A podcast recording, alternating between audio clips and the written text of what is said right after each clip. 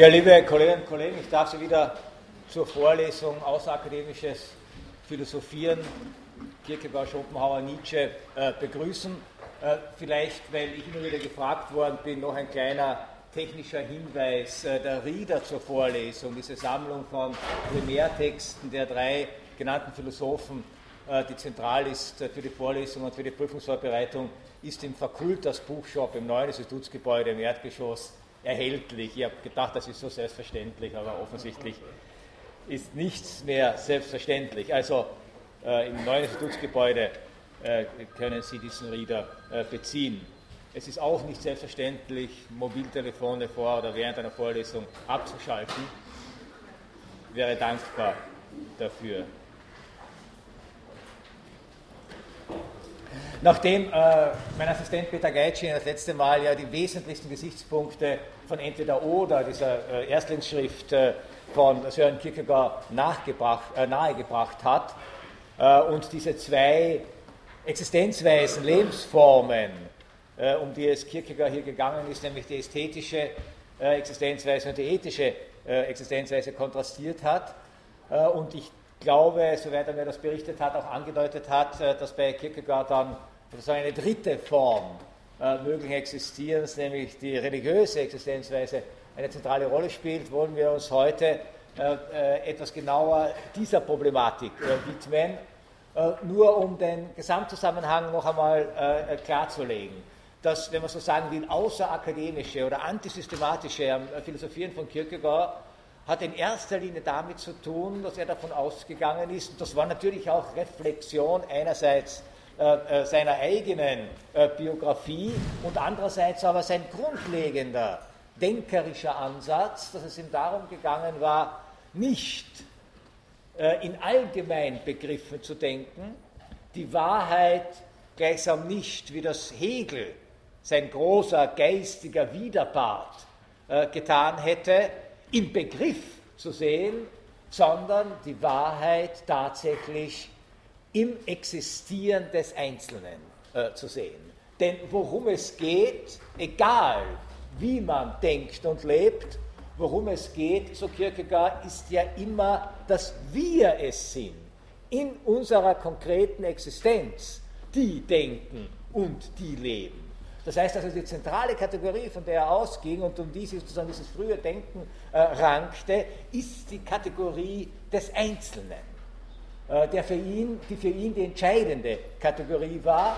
Und zwar jetzt wiederum gedacht, der Einzelne jetzt nicht als Abstraktum, so wie man vom Individuum spricht oder davon sprechen kann, dass wir in einer individualisierten Gesellschaft äh, leben. Da subsumieren wir den Einzelnen ja schon wieder unter diesen allgemeinen Begriff, auch wenn dieser Allgemeinbegriff Individuum heißt, sondern Kierkegaard ging es darum, tatsächlich den Einzelnen in seiner konkreten, unmittelbaren Existenz zu begreifen und zu reflektieren.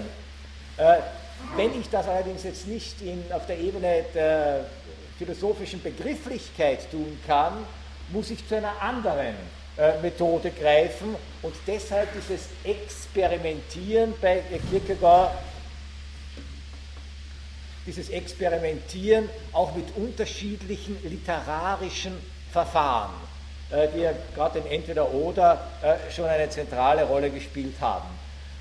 Wenn man äh, diese erste Zugangsweise, und das Zweite, was dazu zu bedenken ist, ist, dass Kierkegaard in dieser frühen Phase seine publizierten Schriften wie Entweder-Oder und andere, die alle unter Pseudonym erschienen sind, er stets begleiten ließ von erbaulichen Schriften, von erbaulichen Reden, die er unter seinem Namen publizierte wo er verschiedene Bibelstellen auslegte, interpretierte und gleichsam diesen äh, innerreligiösen Zugang äh, praktizierte. Er hätte das gern wohl, wenn man so sagen will, als ein Wechselspiel, als eine Einheit äh, gesehen. Auf der anderen Seite ist es in der Tat so, äh, dass er, vielleicht war auch unglücklich äh, darüber, äh, dass er durch seine sogenannten ästhetischen Schriften oder, oder die pseudonymen Schriften sehr schnell zu einer Berühmtheit auch in Kopenhagen äh, geworden ist und dass ihn die Frage des Ruhms nicht ganz kalt gelassen hat, äh, deuten einige Stellen an, auf die ich noch zurückkommen werde. Was entweder oder betrifft, diese zwei Lebenssphären, hat sich eine folgende paradoxe Situation äh, ergeben. Sie wissen, A, der Ästhetiker, die ästhetische Existenz lebt, versucht diese Einzelheit, versucht dieses Leben des Individuums tatsächlich in der Unmittelbarkeit seiner Sinnlichkeit zu ergreifen. Wir erfahren uns in erster Linie als uns selber, indem wir eine sinnlich-leibliche, ästhetische äh, Existenz führen. Äh, uns ganz dieser Sinnlichkeit äh, zu überlassen, hieße allerdings, dass wir praktisch vor einer unendlichen Anzahl von Varianten und Möglichkeiten stehen, die alle keine Verbindlichkeit beanspruchen können.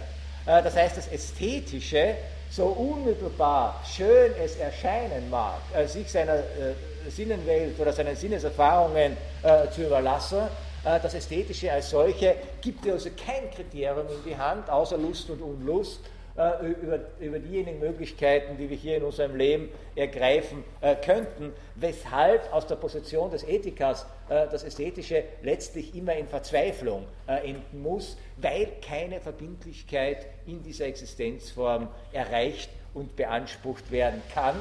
Der Mensch allerdings, so die These des Ethikers aus entweder oder, der Mensch ja nicht nur Sinnenwesen ist, sondern wir sind auch Vernunftwesen. Die Vernunft allerdings will nicht Einzelheit und Unmittelbarkeit, die Vernunft will Verbindlichkeit. Deshalb muss ein vernünftiges Sinnenwesen, das sich nur seinen Sinnen äh, überlässt, äh, in Verzweiflung enden. So ist die äh, Gedankenführung. Äh, das ist sozusagen diese Verzweiflung, diese Schalheit, diese Leere, die jeder von uns kennt, wenn er mal eine Zeit lang tatsächlich nur äh, den einen oder anderen Sinnenlüsten gefrönt hat und hinterher eigentlich nicht mehr weiß, wozu, warum, äh, was soll das Ganze. Die ethische Existenz ist genau diejenige, die eine Verbindlichkeit sucht.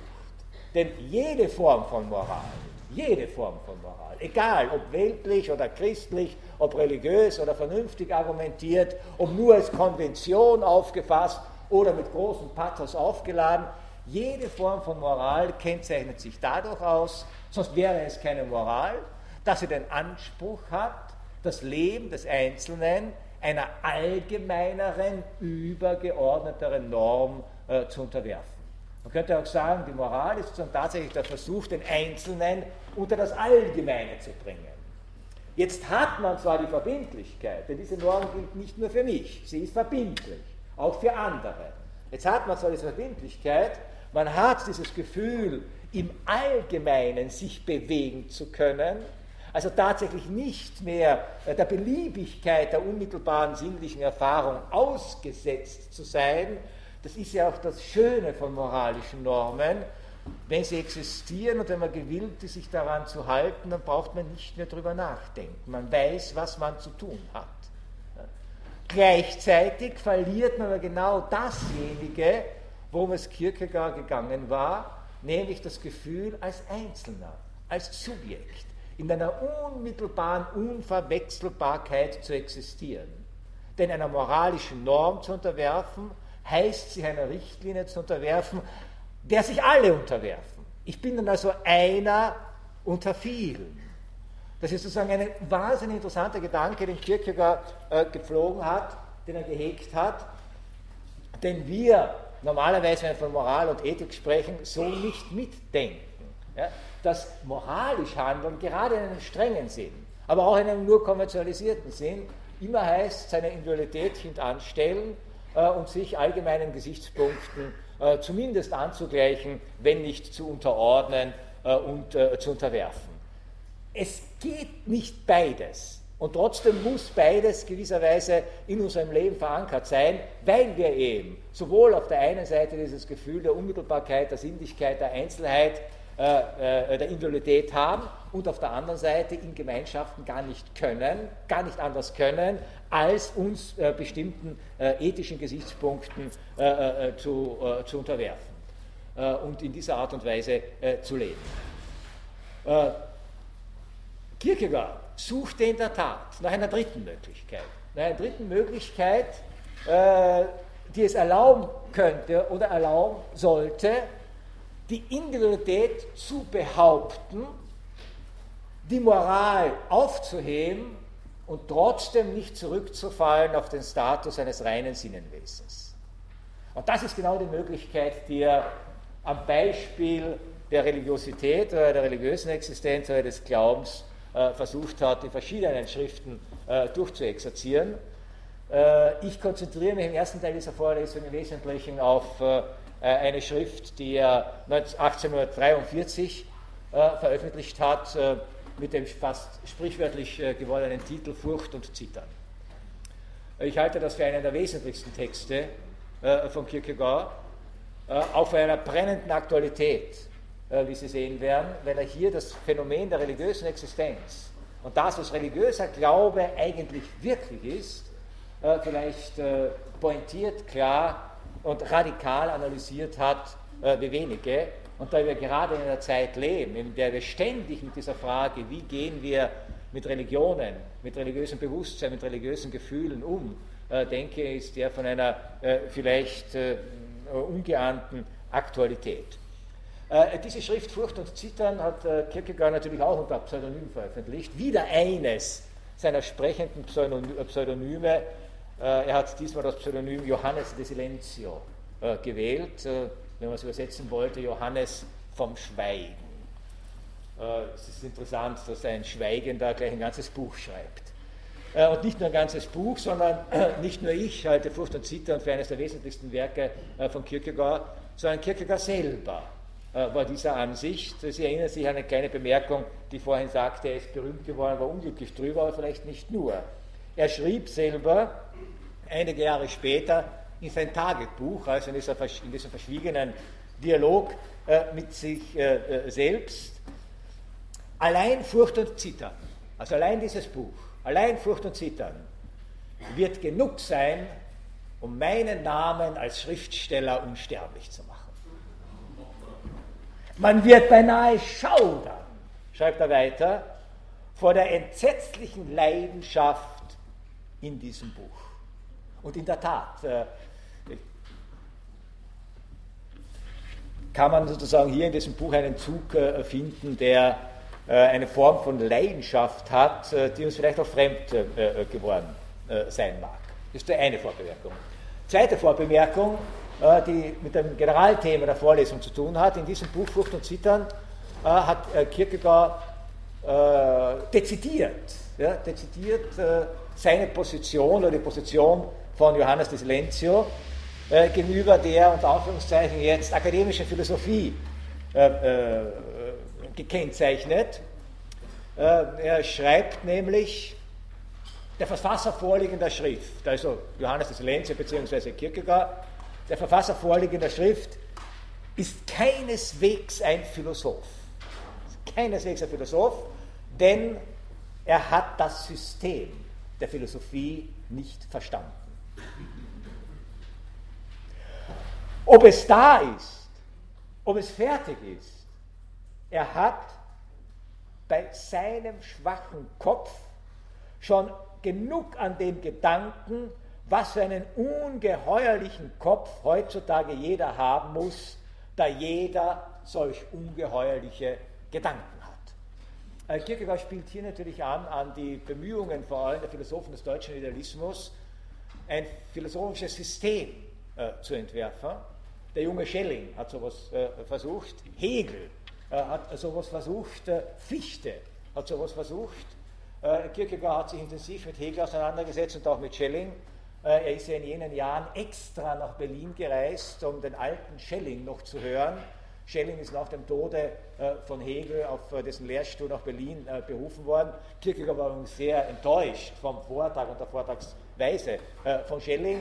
Aber diese Idee der Philosophie jener Zeit und der deutsche Idealismus war sozusagen die maßgebliche philosophische Konzeption jener Jahre, diese Idee, dass es möglich sein muss, dass es möglich sein muss, sozusagen die Wirklichkeit zu erfassen, indem man die Gedanken über diese Wirklichkeit systematisch entfaltet und in ein in sich stimmiges System bringt, wobei der Systemanspruch derjenige ist, der für die Wahrheit der Erkenntnis garantieren sollte.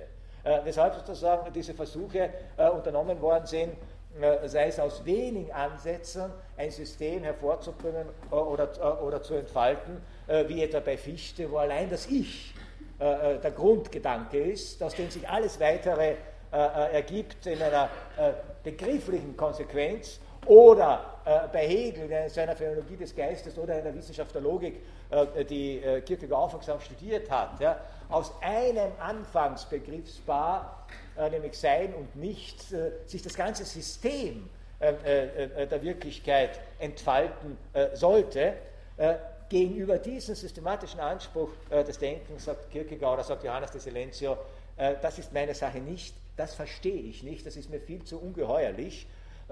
Ich erzittere sozusagen schon beim Gedanken, dass es Menschen gibt, die den Anspruch haben, das zu denken. Er ist viel bescheidener, er ist viel bescheidener er will sich weder einem System verschreiben, noch über ein System nachdenken, noch ein System der Philosophie äh, hervorbringen, äh, sondern er hat ganz ein einfaches Problem, dem er sich auf unterschiedliche Arten und Weisen jetzt nähern wird. Und das ist tatsächlich das Problem nicht des Systems, das die gesamte Wirklichkeit erfassen will, sondern es ist das Problem des Erfassens des Innersten des Einzelnen. Also gleichsam der große Kontrapunkt. Der große Kontrapunkt. Wenn wir an Hegel-System denken, da steht am, des, äh, steht am, Ende der Phänologie des Geistes das absolute Wissen, die Totalität des Ganzen, äh, äh, bei Hegel Totalität des Ganzen, das Ganze ist die Wahrheit, schreibt Hegel. Äh, Kierkegaard setzt an dieser Stelle, äh, wenn überhaupt, dann ist der Einzelne. Und zwar der Einzelne in seiner radikalsten Vereinzelung äh, die Wahrheit, und diese radikalste Vereinzelung des Einzelnen sieht er exemplifiziert und interpretiert das auch an einigen Beispielen, an einigen prominenten Beispielen, äh, die er allerdings auf eine sehr, heute würde man sagen, saloppe oder wie er selber sagt, stimmungsvolle Art und Weise äh, umkreist. Äh, Furcht und Zittern ist im Wesentlichen eine Mehrfachexegese, so könnte man sagen, dieser berühmten Geschichte, die Sie alle kennen, aus der Bibel, von Abraham und Isaak. Sie wissen, Abraham, der Stammvater der, des jüdischen Volkes, ein gottgefälliger Mann, verheiratet mit einer ebenso schönen wie gottgefälligen Frau, Sarah, die bis ins hohe Alter ihre Schönheit bewahrt haben soll, hatte nur unter einem Defizit zu leiden, er hatte keine leiblichen Nachkommen. Ja, seine Frau war unfruchtbar. Das ging so weit, äh, dass sie ihm dann empfohlen hat, doch ein Kind mit einer Magd oder einer Sklavin äh, zu zeugen, damit er irgendwie die Frucht seiner Lenden äh, äh, genießen kann, was er auch getan hat. Äh, Gott hat sich dann trotzdem dieses Paares erbarmt und im hohen Alter, ja, jenseits aller biologischen Wahrscheinlichkeit, äh, hat dann Sarah noch ein Kind bekommen, Isaak, ja, den geliebten Sohn. Ja. Abraham dankt Gott natürlich äh, für dieses äh, völlig unerwartete äh, Geschenk, das ihm sozusagen auch Legitimität in der Nachkommenschaft verleiht. Und dann eines Tages, Isaac ist schon einige Jahre alt, Sie kennen die Geschichte, es ist auch immer wieder gemalt worden, erzählt worden, eine Initialgeschichte unserer Kultur. Und eines Tages, Abraham spricht mit Gott. Damals sprachen die Götter noch zu den Menschen äh, und Gott äh, befiehlt ihm eines Tages, seinen geliebten und so spät geschenkten Sohn Isaak zu opfern. Was täten Sie in so einer Situation? Sie werden jetzt, äh, Sie lächeln. Ja? Aber genau das ist die Frage, die sich Johannes de Silentio stellte. Was ging, das ist eine Wahnsinnsfrage. Ja, wirklich eine Wahnsinnsfrage. Er hat sich nicht gefragt, wie betrachtet man das jetzt unter, was weiß ich jetzt, theologischen Gesichtspunkten. Was bedeutet das für unser Gottesbild? Ja? Wie sehr viele Theologen. Ja? Kann das ein liebender Gott sein, der so etwas von einem seiner getreuesten Diener verlangt? Ja? Er hat sich nicht gefragt, was bedeutet das für eine Kultur? Er hat sich nicht kulturhistorisch gefragt, ist das die letzte Reminiszenz an Menschenopferrituale, die aus Urzeiten vielleicht äh, äh, Einfluss gefunden haben in die Konzeption dieser Religion. Sondern er nimmt diese Geschichte gleich, sondern diese Stimmung dieser Geschichte äh, beim Wort und fragte sich, was ging eigentlich in Abraham vor? Was ging in Abraham vor, als er die Stimme Gottes hörte, die ihm befahl, seinen Sohn äh, zu opfern? Und dann äh, versucht er sich sozusagen hinein zu imaginieren ähm, äh, in, diese, äh, in diese Situation und er kommt natürlich auf die naheliegende Antwort, dass das, das Gefühl, die Emotion, von dem, von dem Abraham, von der Abraham erfasst sein musste, war natürlich die Furcht, war natürlich die Angst, weil er in, einen, in eine, un, eine ausweglose, paradoxe Situation auf diesen Befehl äh, gestellt wurde. Denn auf der einen Seite als Gläubiger, der der Stimme Gottes vertrauen will, muss er diesen Befehl exekutieren und seinen Sohn opfern. Auf der anderen Seite allerdings äh, kann er natürlich oder will er natürlich nicht, sträubt sich alles äh, in ihm dagegen, äh, sein geliebtes Kind selbst zu töten. Und jetzt kommt das Interessante. Und was ist das zentrale Problem von Abraham in der Situation? Das zentrale Problem ist, er kann mit niemandem darüber reden. Er kann mit niemandem darüber reden. Warum? Weil jeder Außenstehende das natürlich nicht verstehen würde, nicht verstehen könnte. Stellen Sie sich vor, Sie wären in einer Situation, dass jemand zu Ihnen kommt und sagte, stell dir vor, mir ist heute in der Nacht Gott erschienen und hat äh, mir befohlen, mein Kind zu opfern, mein Kind zu töten. Wie würden Sie reagieren? Sie würden die Psychiatrie rufen, Sie würden die Polizei rufen, Sie würden die Rettung rufen, Sie würden die Krisenintervention rufen, alles das. Ja? Aber Sie würden natürlich nicht verstehen, äh, äh, worum es hier geht. Äh, das weiß auch Kierkegaard. Das weiß auch äh, sozusagen Johannes de Silencio, äh, der an diesem Beispiel Folgendes klar macht. Diesem Beispiel Folgendes klar macht. Was macht Abraham? Indem er seinen Sohn bei der Hand nimmt und äh, zur Opferstelle führt. Ja? Von außen betrachtet, äh, sagt Kierkegaard, von außen, von außen betrachtet, ist er im Begriffe, einen Mord zu begehen. Ganz schlicht und einfach. So ist es. Von außen betrachtet ist und bleibt das äh, ein Mordversuch. Von innen betrachtet, nämlich aus der Perspektive des Glaubens betrachtet, ist es natürlich eine durch den Glauben gerechtfertigte, ja geradezu heilige Handlung. Eine geradezu heilige Handlung. Das, was hier tatsächlich geschieht, hängt also einzig und allein äh, davon ab, ob ich die Sache aus der Perspektive, aus der Innenperspektive des Gläubigen sehe oder aus der Außenperspektive eines mehr oder weniger rational denkenden äh, äh, Beobachters. Es ist der Glaube und ausschließlich ein Glaube, der nicht kommunizierbar ist. Denn das Problem, das Abraham hat, er kann das ja niemandem argumentieren. Ja? Man wird sofort versuchen auszureden. Ja? Auch sie würden es nicht zulassen, dass jemand sie wirklich davon überzeugt, dass es einen Gott gibt, der ihm befohlen hat, sein Kind zu töten. Ja? Sie würden sagen, du hast Probleme, man möchte es nicht eine Therapie machen äh, du bist krank, ja, nimm mal Beruhigungstabletten und dergleichen mehr. Sie würden das ja nicht ernst nehmen. Und das hatte man auch vor äh, Tausenden von Jahren in der Art und Weise, oder zumindest aus Kierkegaards Perspektive, so nicht ernst nehmen können. Das heißt also, deshalb ist Abraham mit dieser Krise oder mit diesem Glauben zum Schweigen verurteilt. Aus der Perspektive des Glaubens, äh, äh, äh so Kierkegaard, ist es eine heilige Handlung. Aus der Perspektive der Vernunft ist es ein Mord. Und dann kommt dieser unglaubliche Satz. Äh, und dann, äh, und den, den bitte ich so sozusagen einmal wirklich, auch wenn es unzulässig sein mag, mal zu politisch zu aktualisieren. Politisch zu aktualisieren. Aus der, aus der Perspektive des Glaubens, schreibt Kierkegaard, kann das größte Verbrechen zu einer heiligen Handlung werden. Aus der Perspektive der Vernunft kann die heiligste Handlung zum größten Verbrechen werden. Und es gibt keine Möglichkeit, zwischen diesen beiden Perspektiven, das ist Kierkegaards These, ja, da kann man versuchen zu widersprechen. Und man, seit diese These in der Welt ist, versucht man dem zu widersprechen, weil sie unerträglich ist. Ja. Es gibt keine Möglichkeit zwischen diesen beiden Perspektiven, der Außenperspektive der Vernunft und der Innenperspektive äh, des Glaubens äh, zu vermitteln.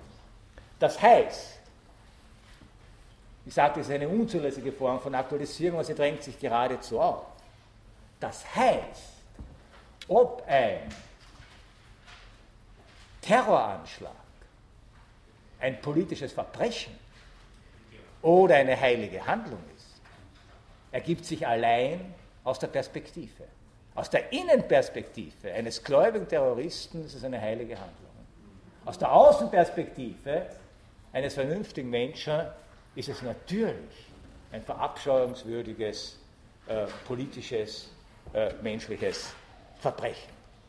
Und ich kann, das meint jetzt, das meint jetzt die These von Kierkegaard, ich kann jetzt mit demjenigen, der glaubt und der aus diesem Glauben heraus so eine Handlung begeht, wie Abraham, bleiben wir jetzt bei Abraham und seinem Sohn Isaac, ich kann den nicht versuchen, vernünftig äh, äh, vom Gegenteil zu überzeugen.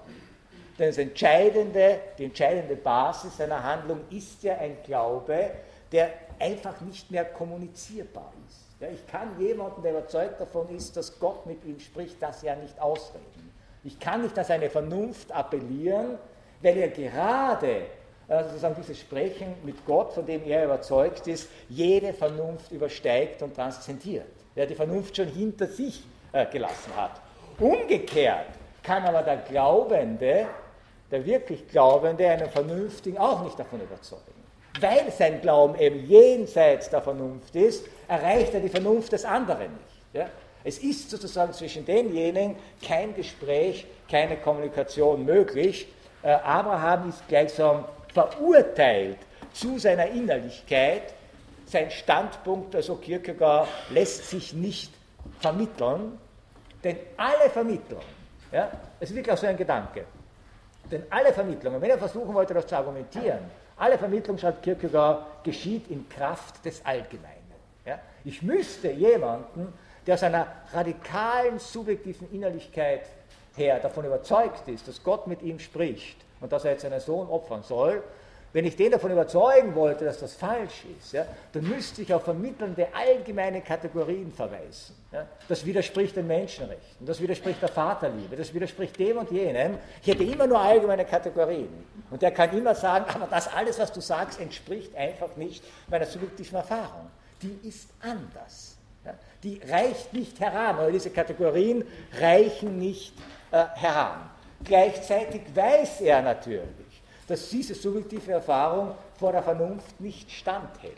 Weshalb Kierkegaard in Frucht und Zittern zu dieser meines Erachtens ganz, ganz zentralen äh, Formulierung äh, gefunden hat, dass Abraham und mit ihm jeder wahrhaft Gläubige, jeder wahrhaft Gläubige, ja, dass Abraham nicht glaubt, weil er durch Vernunftgründe zu einem Glauben gefunden hat, auch nicht glaubt, weil das, was er glaubt, in Übereinstimmung zu bringen ist mit den gängigen Vorstellungen von Moral, Sitte äh, und Ethik, ja, dann hätten wir ja kein Problem. Sondern er glaubt, so die berühmte Formulierung äh, von Kierkegaard, Kraft des Absurden. Und bitte hier ist die Formulierung zentral. Kraft des Absurden. Nicht, weil es absurd ist, wie der alte Kirchenvater Tertullian formulierte Credo quia absurdum ist. Nicht weil es absurd ist, nicht trotz der Absurdität glaubt man. Ja? Das ist sozusagen äh, äh, bei manchen Theologen äh, eine Position, die auch heute noch vertreten wird. Das mag schon sein, dass es widersinnig wäre, äh, an einen Schöpfergott, einen Gott, der in die Geschicke der Menschen eingreift oder einen Erlösergott zu glauben. Es mag zwar von, von Vernunftstandpunkt aus widersinnig sein, aber trotzdem glaube ich daran. Ja? Äh, nein, Kierkegaard schreibt, Abraham glaubt Kraft des Absurden. Der Glaube bezieht seine Kraft gerade aus dieser Absurdität. Wäre er nicht absurd, würde kein Gläubiger glauben. Das heißt also, er stellt wie kein anderer äh, Philosoph des 19. Jahrhunderts, ähm, äh, so könnte man sagen, stellt äh, Kierkegaard Vernunft und Glaube diametral einander gegenüber. Es gibt keinen Weg, keine Brücke zwischen diesen beiden Existenzformen, äh, äh, äh, Existenzformen des Menschen. Und das Zweite ist der Glaube als solcher. Das muss nicht immer so dramatisch sein wie bei Kierkegaard, ja, wie, bei, pardon, wie bei Abraham. Ja, aber der Glaube als solcher, gerade weil er aus dieser Absurdität, und das heißt Unvernünftigkeit oder Wiedervernünftigkeit oder Außervernünftigkeit erwächst, der Glaube als solcher ist prinzipiell nicht eine Grundlage für Moral und Sittlichkeit, weil er nicht das Allgemeine will, sondern weil er gerade den Einzelnen in seiner konkreten Einzelheit und Besonderheit fasst, sondern der Glaube ist tendenziell, und das ist auch der Untertitel dieses Buches, Furcht und Zittern, der Glaube ist tendenziell eine Suspension des Ethischen, eine Aufhebung des Ethischen. Denn das, was Abraham beansprucht, indem er glaubt, und indem er glaubt, seinen, Gott, seinen Sohn opfern zu müssen, ist ja der Anspruch für einen Gläubigen, gelten die Gesetze der Moral nicht. Letztlich steht die individuelle Glaubenserfahrung immer über alle Moral, hebt die Moral eigentlich auf. Und das ist genau das Problem, ich äh, aktualisiere noch einmal etwas unzulässig, dass wir natürlich im Umgang mit Menschen zu tun, hat, äh, zu tun haben, die Dinge äh, machen, die wir aus unserer Perspektive natürlich als Verbrechen betrachten müssen, die ja von sich selbst behaupten, sie machen das aus Glaubensüberzeugung. Da führt kein Vermittlungsweg und gleichzeitig ist diese Glaubensüberzeugung für diejenigen genau der Punkt, wo sie sagen können oder wo sie behaupten, deshalb gelten allgemeine moralische Normen für mich nicht. Weil die Glaubensüberzeugung, die religiöse Überzeugung, das religiöse äh, Gefühl hebt diese von mir aus in anderen Zusammenhängen durchaus akzeptierten äh, moralischen äh, Gegebenheiten auf. Äh, ich denke, wenn irgendetwas plausibel an dieser Sache ist, ja, die Kierkegaard hier analysiert hat, dann müssten wir uns eigentlich äh, schwer den Kopf darüber zerbrechen, warum wir gegenwärtig Religiosität und Ethik äh, so stark synchronisieren. Ja? Warum wir gegenwärtig im Religionsunterricht zum Beispiel in erster Linie einen Ethikunterricht sehen wollen. Ja? Jeder Kierkegaard-Leser würde sagen, es ist doch absurd. Ja? Religiosität bedeutet nicht die Grundlage von Ethik, sondern die Aufhebung der Ethik. Wahre Religiosität. Also kann Kierkegaard sagen, wo das nicht der Fall ist, wo tatsächlich Religionsunterricht als Ethikunterricht betrieben wird, wird kein Religionsunterricht betrieben. Das ist keine Religiosität mehr. Die haben keine Vorstellung mehr davon, was es tatsächlich heißt, zu glauben in einem religiösen Sinn. Ja? Das ist eine säkularisierte Religion, da kann man gleich weltliche Ethik machen. Das wäre besser. Ja? Die ist wenigstens argumentiert äh, äh und, äh, äh, äh, und vernünftig. Das ist das eine. Äh, das Zweite, was Kierkegaard am Beispiel von Abraham und Isaak analysiert, ist eine Differenzierung, die auch kulturhistorisch interessant ist, ja? die ich nur so en passant erwähne, äh, weil sie auch Zeit für scharfen Blick er hatte. Äh, Abraham, wie Sie wissen, ist ja in der äh, Kultur des Abendlandes oder Morgenlandes und Abendlandes nicht der erste und nicht der einzige Mann, der sein Kind geopfert hat. Das kommt ja allenthalben vor. Kierkegaard kontrastiert diese Abrahams-Isaaks-Geschichte mit einer anderen berühmten Kindsopferungsgeschichte, äh, die natürlich ihm und den Zeitgenossen geläufig war. Ob sie ihnen noch geläufig ist, weiß ich nicht, äh, nämlich Agamemnon und Iphigenie. Äh, Trojanische Krieg, Homer, Ilias, Sie wissen, die beleidigten Griechen, weil Paris Helena entführt hat, ziehen auf zum Krieg nach Troja, um diese Schmach zu rächen. Menelaos, äh, der gehörnte äh, Ehemann, versammelt das Heer äh, der Griechen um sich. Zum Feldherrn wird Agamemnon bestimmt und die lagern jetzt am Ufer und warten auf günstige Winde für die Ausfahrt. Es ist aber Flaute, absolute Flaute. Nichts regt sich. Was tun? Warten, Unmut, äh, Agamemnon wird bestürmt, tu doch was, du bist der Feldherr, ne? was soll er machen, äh, wenn der Wind nicht weht? Äh, äh, bis eine Göttin zu ihm spricht und sagt, eigentlich kein Problem, wenn du deine Tochter Iphigenie umfasst. Jetzt steht Agamemnon, so scheint es, vor demselben Problem wie Abraham. Die Stimme eines Gottes oder in dem Fall einer Göttin und die Aufforderung, sein Kind äh, zu opfern. So wie Abraham seinen Sohn bei der Hand nimmt und zur Opferstelle führt, wie Sie wissen, wird auch Agamemnon seine Tochter opfern.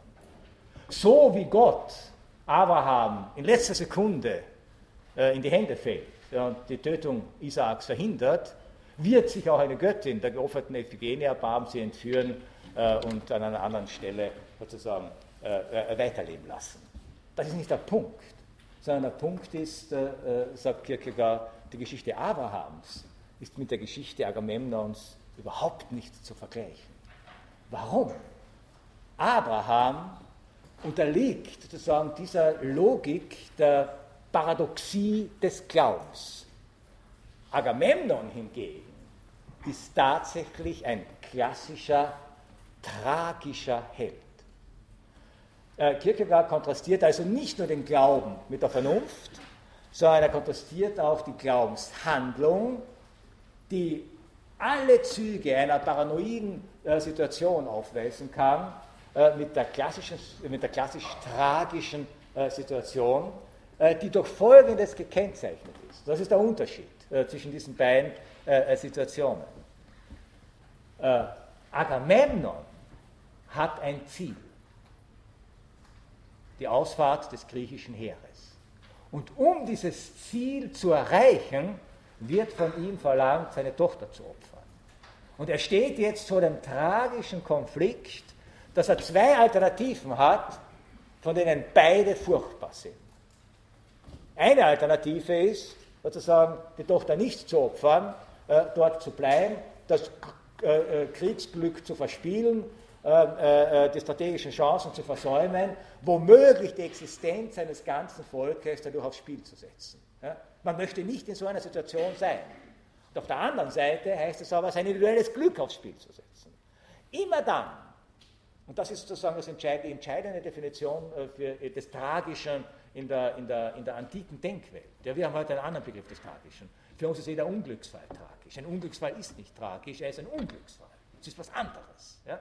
Sondern tragisch ist etwas, wenn ein Mensch in einer ausweglosen Situation handeln muss und weiß, wie immer er sich entscheidet, es wird das Falsche sein. Ja, es gibt sozusagen nicht die richtige Lösung, sondern immer nur die falsche.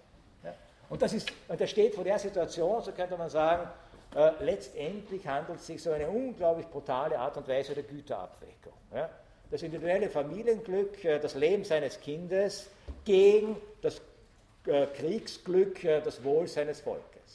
Wie muss sich hier ein Heerführer, ein Staatsmann, ein Politiker entscheiden?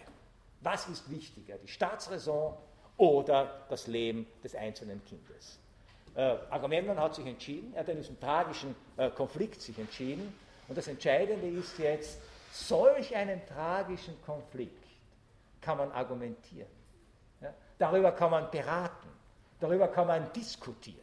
Güterabwägungen sind durch Argumente zu unterstützen. Wir machen das ständig. In aktuellen ethischen Diskussionen, wo wir vor aktuellen, äh, wo wir vor solchen äh, Konflikten stehen, äh, die manchmal weniger tragisch, manchmal mehr tragisch sind. Tragisch sind sie, wenn immer sozusagen das Leben von Menschen beeinträchtigt oder gar geopfert werden muss, um bestimmte an sich erwünschenswerte Ziele durchzusetzen. Wir stehen ständig vor diesen Situationen und haben immer diese Konstellation, wir haben ein Ziel, man kann darüber dis diskutieren, ist das Ziel überhaupt wert, verfolgt zu werden, wenn so viele Opfer äh, dafür gebracht werden müssen. Ja? Soll man Griechenland wirklich retten, wenn wir alle uns auf äh, Jahrzehnte hinaus verschulden müssen dafür? Kann man darüber diskutieren, wird darüber diskutiert. Ja? Was ist wichtiger, die Einheit Europas oder die äh, prosperierende Wirtschaft Deutschlands? Ja, auch das sind äh, äh, Dinge, die aktuell diskutiert werden äh, können. Da, da kann man sozusagen die Wertigkeit des Ziels argumentieren und man kann dann argumentieren, das Verhältnis zwischen dem Ziel, das ich erreichen will, und der Mittel, die ich dazu einsetzen will. Und wenn ich zwei Alternativen habe, die beide negativ sind oder beide negative Konsequenzen haben, kann ich darüber diskutieren, welche negativen Konsequenzen kann ich noch eher ertragen. Äh, wer ist hier betroffen davon? Äh, wie ist das Leid verteilt? Man kann sogar utilitaristisch argumentieren. Ja? Ein Kriegsglück zu, äh, zu riskieren, bringt Leid über Tausende von Menschen. Eine Tochter zu opfern, bringt Leid über drei Menschen, die Tochter, den Vater, die Mutter. Wie utilitaristisch, könnte man sagen, ist völlig klar, Agamemnon unter, unter utilitaristische Gesichtspunkten völlig richtig gehandelt. Es lässt sich argumentieren. Äh, Kierkegaards These ist, beim Glaubenskonflikt, den Abraham hat, kann ich alles das nicht argumentieren, denn es gibt kein Ziel. Es gibt kein Umzu. Opfere Isaak umzu. Ja, sobald ich ein Umzu habe, kann ich vernünftig argumentieren, äh, weil hier sozusagen eine Schlussform vorliegt. Ja, kann ich dann die Mittel und die, äh, äh, die Ziele äh, gleich äh, miteinander abwägen. Wenn ich dieses Umzu nicht habe, äh, hänge ich in der Luft. Ja? Denn der biblische Gott sagt nur, opfere deinen Sohn. Nicht um das Glück deines Volkes willen, nicht um die Zukunft eines Landes willen, äh, nicht um einen politischen, ökonomischen oder sonstigen Mehrwert willen, sondern einfach tu's, aus, fertig. Ohne Grund, ohne Ziel, ohne Möglichkeit, sich nach außen hin zu rechtfertigen.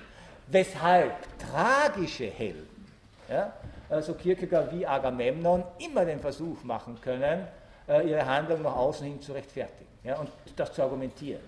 Während äh, sozusagen Glaubensritter äh, wie er Abraham nennt, äh, die vor solch einer paradoxen äh, Situation stehen, genau diese Möglichkeit nicht haben.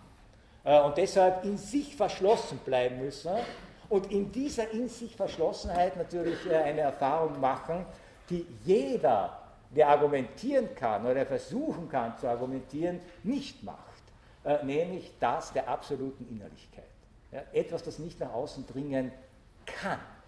Und etwas, was nicht nach außen dringen kann, ist ja deshalb nicht verschwunden, sondern es bleibt im Inneren und setzt sich dort äh, fest, gleichsam als innere Bewegtheit, die aber sozusagen kein Ventil hat. Und das, äh, äh so könnte man mit äh, sagen, ist die intensivste Form äh, einerseits von Einsamkeit und andererseits natürlich auch die intensivste Form, die darüber entscheidet, ob jemand wirklich im religiösen Sinne glaubt oder nicht glaubt. Ja? Äh, Kierkegaard ging zumindest in diesem Text, der auch ein experimenteller Text ist, ja? Wo man sagen könnte, der ganze Text ist ein Arrangement unter Experimentbedingungen herauszufinden, wenn es tatsächlich religiösen Glaube in Reinkultur gäbe, wie sähe er aus? Ja? Und die Antwort ist, er sähe so aus, dass der Gläubende nicht reden kann. Äh, Kierkegaard war deshalb nicht so sehr zuwider wie der geschwätzige Gläubende. Glaubende. Ja? Äh, äh, und vor allem kann der Glaubende oder der Gläubige äh, seinen Glauben nicht argumentieren. Das wirft natürlich ein bestimmtes Licht auf, auf das, was christliche Mission heißt, was Predigt heißt. Und deshalb wäre es ganz interessant, hier auch die erbaulichen Reden von Kierkegaard damit zu kontrastieren, wo er auf der einen Seite ja, aus einem christlichen Bewusstsein herausspricht, aber auf der anderen Seite es tunlichst vermeidet, durch Argumente jemanden für eine Glaubenshaltung zu überzeugen. Das geht nach Kierkegaard nämlich nicht. Sondern der Glaube selber ist eine Dimension, auch das eine berühmte Metapher, äh, die dann vor allem auch in der Philosophie des Existenzialismus äh, entscheidende Bedeutung äh, bekommen hat. Also eine andere Dimension, nicht die der Wahl, wie bei den Ästhetikern und den Ethiker, wo es darum gegangen ist, wähle die Form deiner Existenz, sondern die Metapher, die Kierkegaard gewählt hat, um sozusagen die Welt des Gläubigen von der übrigen äh, Welt äh, zu differenzieren und zu unterscheiden, ist die Metapher des Sprungs. Man kommt nicht allmählich zum Glauben, man kann nicht durch Argumente dorthin überzeugt werden, äh, man kann nicht durch Vernunft hingeführt werden, man kann auch nicht nur rein konventionell hineinwachsen, sondern es ist der Sprung das Plötzliche, das Unmittelbare von der einen Situation äh, in die andere Situation. Äh, äh das ist sozusagen äh, das, was man hier aus dieser Idee oder aus dieser Interpretation der Abrahams und Isaaks Geschichte über die Struktur und über das Wesen des Glaubens erfahren kann, aus Kierkegaards Perspektive. Und wenn jetzt die religiöse Existenzsphäre eine eigene Existenzsphäre ist, ja, in der das Ethische und äh, das Ästhetische gleichsam aufgehoben sind, sondern in dem Sinne, dass einerseits die Religiosität genauso wie die Ästhetik die Moral aufhebt, ja, auf der anderen Seite allerdings die Einzelheit ja, die hier erfahren wird, nicht als Form einer kontingenten, unmittelbaren Sinnlichkeit erfahren wird, die sich auslebt, sondern ganz im Gegenteil als Form der verschlossensten Innerlichkeit. Also ein Lieblingsbegriff äh, auch von Kierkegaard, äh, äh, diese Innerlichkeit, äh, die jemanden mit sich selber konfrontiert und keinen Ausweg äh, nach außen lässt. Da war eine Frage. Ja, genau. Ich wollte wissen, warum hat niemand von den Angesprochenen den Ausweg im Sinne von Selbstmord oder Flucht oder so gesucht? Wenn ich nicht da bin, kann ich die Entscheidung nicht treffen. Also Flucht geht nicht, ja, da läuft man nur davon. Ja, natürlich hätte er was machen können, ja, aber das wäre weder für einen äh, verantwortungsbewussten Heerführer noch für einen wirklich gläubigen Menschen äh, äh, möglich gewesen. Äh, äh, Selbstmord äh, wäre in der Situation für Agamemnon undenkbar gewesen, ebenfalls aus diesem Gefühl heraus, dass das eine Form von sozusagen Kapitulation vor dem Amt wäre, das er eigentlich übernommen hat. Und für Abraham erst recht. Äh, denn äh, der Witz ist ja, er glaubt ja. ja. Hätte er Selbstmord gemacht, wäre das eine Form des Zweifels gewesen. Ja. Er zweifelt ja gerade nicht, dass Gott authentisch zu ihm spricht. Also kann er sich auf die Art und Weise dem nicht entziehen. Das ist es ja. Also, wir, das war ein schönes Beispiel von Ihnen, ja? weil wir denken sofort, ja, wir denken sofort in der, in der Richtung, aber äh, wenn ich das jetzt auf den Punkt bringe, äh, hieße das, ja, Abraham, was machst du, das ist ein großes Problem, du musst ja nicht glauben. Ja? Also wir versuchen sofort den Glauben äh, zu umgehen. Aber die Point der Geschichte ist ja, dass Kierkegaard herausarbeiten will, wirklich, sei es als Experiment, ja? sei es als Experiment, äh, was passiert, wenn jemand tatsächlich glaubt und von seinem Glauben nicht abzubringen ist, das ist ja das Interessante. Ja? Äh, dass er sozusagen wirklich versucht hat, ein Modell des authentisch glaubenden Menschen äh, äh, zu arbeiten und nicht das unterstellt, was wir eh schon immer so ein bisschen unterstellen, der ist eh ein Zweifler, der wahrhaft Gläubige ist der wahrhafte Zweifler äh, und der Zauderer und der Zögerer und zwar spricht Gott, aber muss Gott nicht glauben äh, äh, und, und, und, wir haben sofort dann auch die wissenschaftlichen Hypothesen dazu. Nein, also das kannte Kierkegaard alles, ja, aber darum ging es ihm nicht, sondern wirklich, was hieß es, wenn man Glauben als Glauben versucht ernst zu nehmen. Bitte.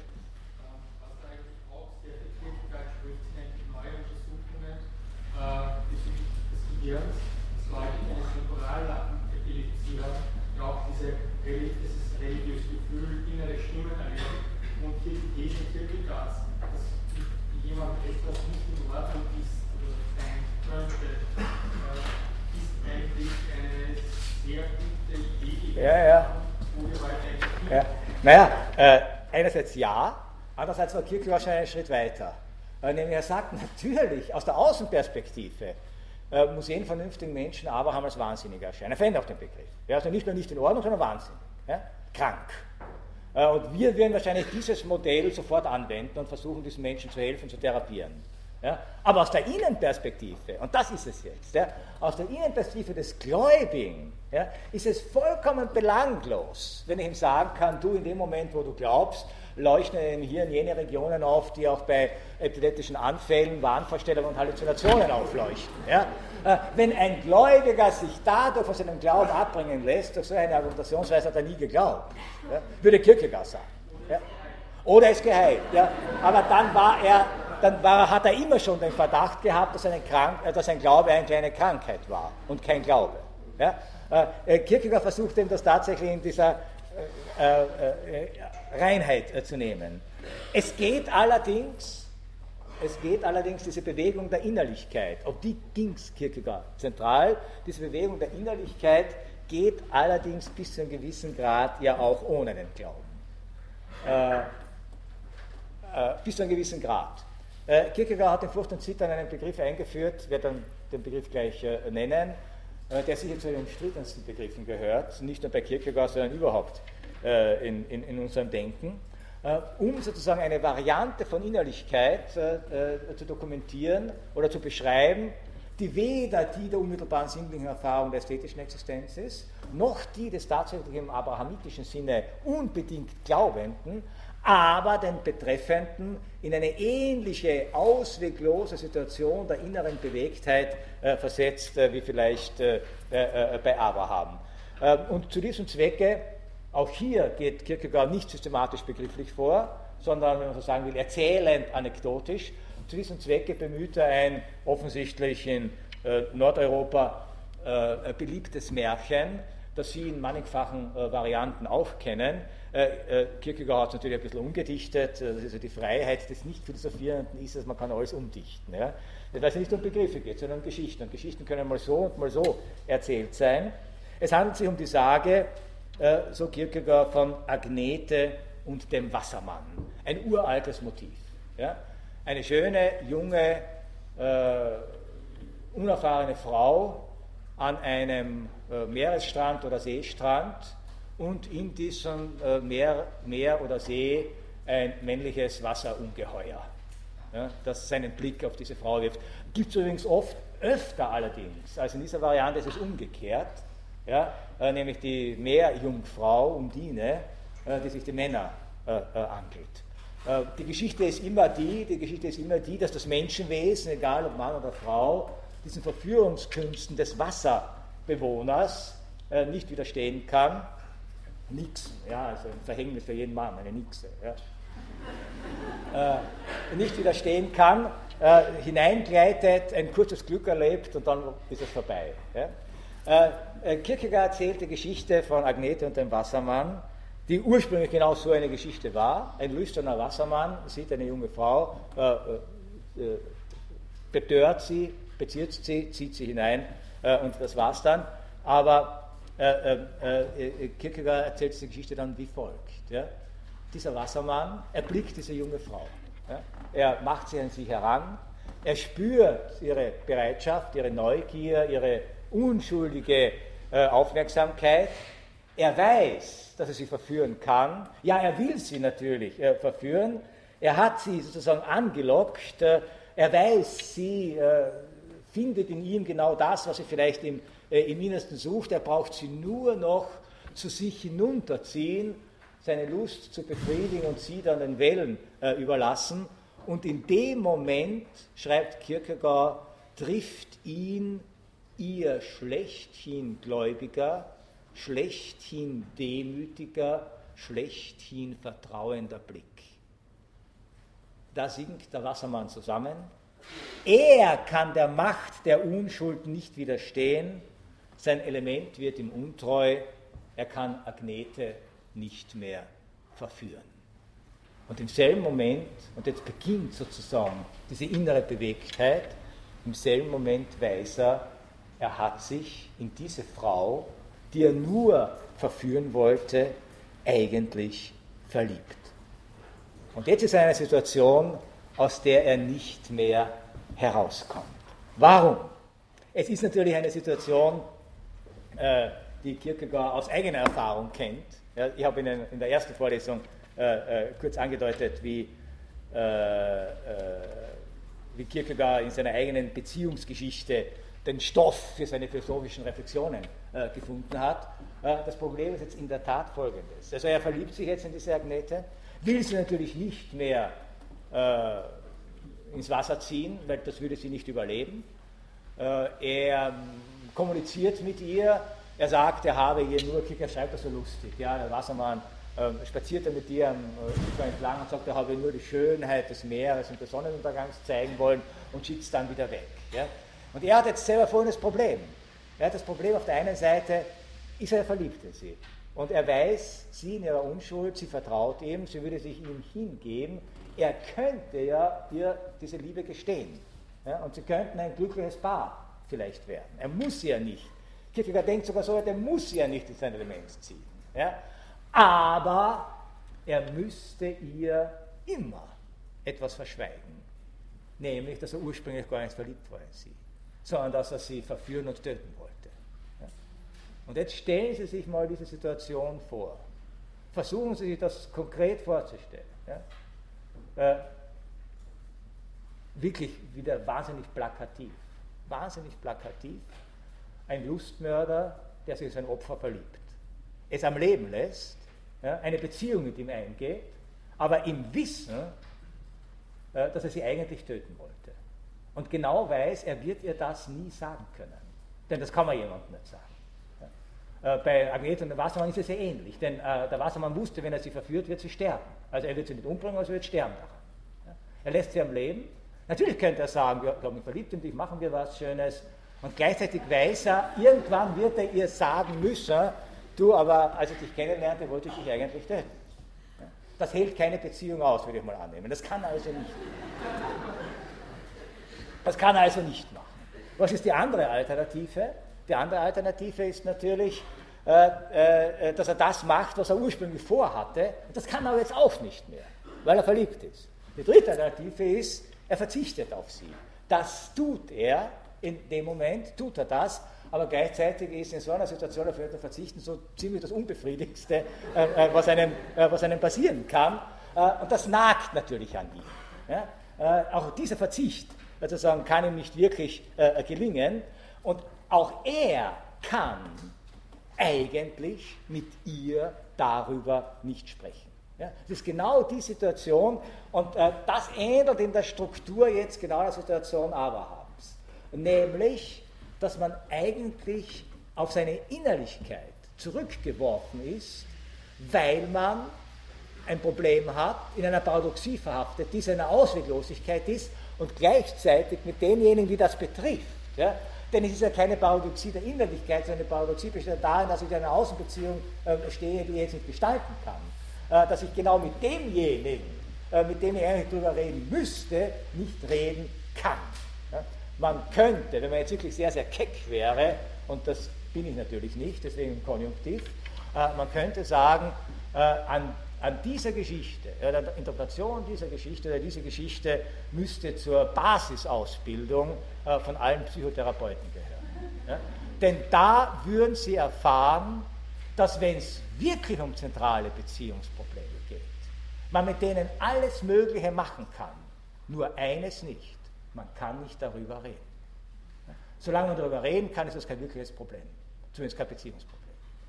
Das wirkliche Beziehungsproblem steht genau in dieser Paradoxie, ähm, äh, dass ich jetzt sozusagen auf mich selbst zurückgeworfen bin und jedes Äußern der Wahrheit ja, würde das, was ist, zerstören oder das, was sein könnte, unmöglich machen oder jemanden ins Unglück stürzen, der jetzt noch nicht unglücklich ist. Ja? Denn auch wenn er ihr nur gesteht und dann verzichtet, ja, was tut man einem Menschen an, wenn man ihm sagt, eigentlich wollte ich dich umbringen, aber ich habe mir es anders überlegt. Ja? Und möglich, das ist, das ist auch noch ein Aspekt, den Kierkegaard äh, äh, hier betont, möglich ist das Ganze geworden. Warum hat sich der Wassermann, der ein hartgesottener Verführer ist, ja, sie war ja nicht die Erste, ja, äh, warum hat er sich äh, sozusagen in dieses Mädchen verliebt und warum hat er von seinem Vorhaben Abstand äh, genommen, weil er in ihren Blick das absolute Vertrauen erkannt hat. Und das ist jetzt ein Problem, äh, äh, glaube ich, das nicht hoch genug auch äh, eingeschätzt werden kann, gerade im Hinblick sozusagen dieser fundamentalen Kategorien äh, des Existierens des Einzelnen, der aber trotzdem natürlich in der Gemeinschaft existieren muss. Was passiert, wenn ich den Eindruck habe, sozusagen, jemand vertraut mir absolut, in absoluter Unschuld, Kierkegaard merkt übrigens so hämisch an, ja, sagt selber, äh, das ist jetzt echt eine Hypothese, dass es eine absolut unschuldige Frau geben soll. Ja? Äh, denn in Wirklichkeit, äh, sagt er, wäre ein, wär, 19. Jahrhundert, ja, äh, wäre es eine Beleidigung für das weibliche Geschlecht, wenn man ihm unterstellte, dass es selbst bei den Akten der Verführung keinen Anteil hätte. Ja? Also in Wirklichkeit wird schon so gewesen sein, dass der Agnete den Wassermann zugezwinkert hat. Ja? Aber dann würde das so nicht funktionieren, dann hätte er sich nicht verliebt in sie. Sondern sie muss tatsächlich in absolut reiner, vertrauender Unschuld erscheinen. Und das ist es. Ja? Diese absolute Unschuld ist es, äh, die den Wassermann rührt und die ihn da gleichsam äh, in dieser Art und Weise handlungsunfähig macht. Und er jetzt vor dem Problem steht, wie gehe ich tatsächlich mit dem Vertrauen um, das mir jemand schenkt. Ja? Und Sie wissen genau, es gibt zwei Möglichkeiten. Man kann dieses Vertrauen missbrauchen. Äh, Äh, jeder Betrüger macht das. Denn Betrug ist nur möglich, weil vertraut wird. Ja, jeder, Betrüger vertraut, jeder Betrüger vertraut darauf, dass er dem Vertrauen nicht vertrauen muss. Der Wassermann kommt in die Situation, dass ihn die Unschuld so rührt, dass er das Vertrauen gerade nicht enttäuschen kann. Aber indem er das Vertrauen nicht enttäuschen kann, betrügt er sich selber um seine Intentionen. So, und jetzt kommt die Schlusspoint des Ganzen. Diese innere Bewegtheit, die ähnelt, und Kierkegaard schreibt, sie ähnelt tatsächlich der inneren Bewegtheit des Glaubenden. Diese innere Bewegtheit hat ihren tiefsten Ursprung natürlich nicht im Glauben, wie bei Abraham, sondern hat ihren tiefsten Ursprung, denn das Ganze begann ja so, äh, Kierkegaard scheut sich nicht, die Dinge beim Namen zu nennen, hat seinen tiefsten Ursprung natürlich im Bösen. Denn der Wassermann wollte Agnete etwas antun, im Bösen.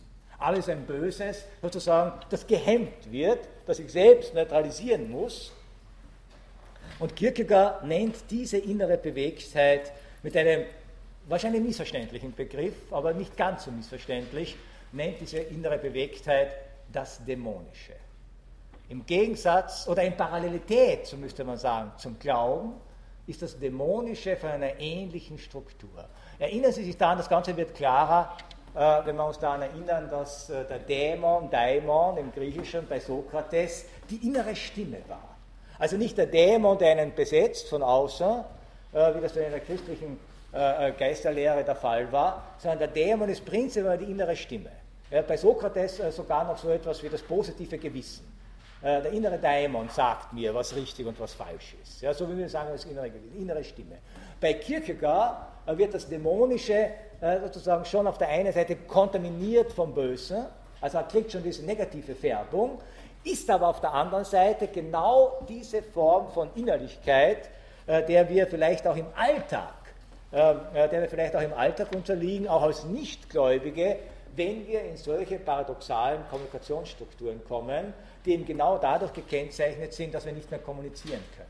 Ja? So, nebenbei bemerkt, äh, würde ich sagen, dass Kierkegaard auch zumindest den Versuch unternommen hat, avant la lettre, äh, das berühmte Paradigma des, äh, der, der modernen Kommunikationslehre äh, das berühmte Watzlawicksche äh, äh, Paradoxon, man kann nicht nicht kommunizieren. Sie kennen es.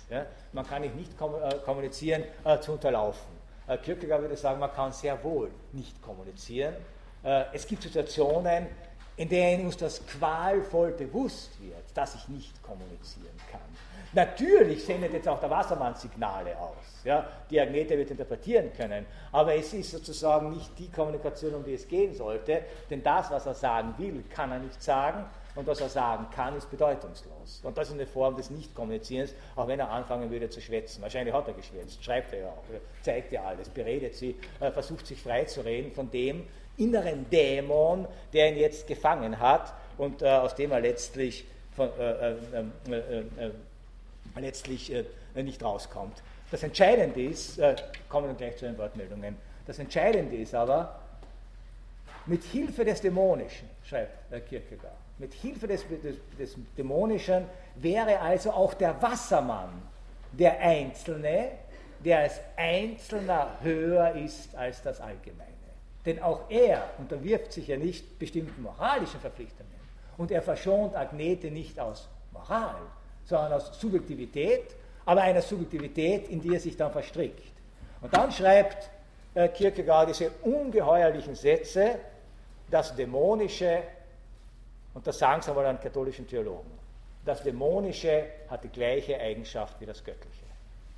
Das Dämonische hat die gleiche Eigenschaft wie das Göttliche, nämlich, dass der Einzelne in ein absolutes Verhältnis dazu treten kann nämlich auch in eine paradoxale Struktur, aus der es keinen äh, Ausweg, äh, äh, Ausweg gibt.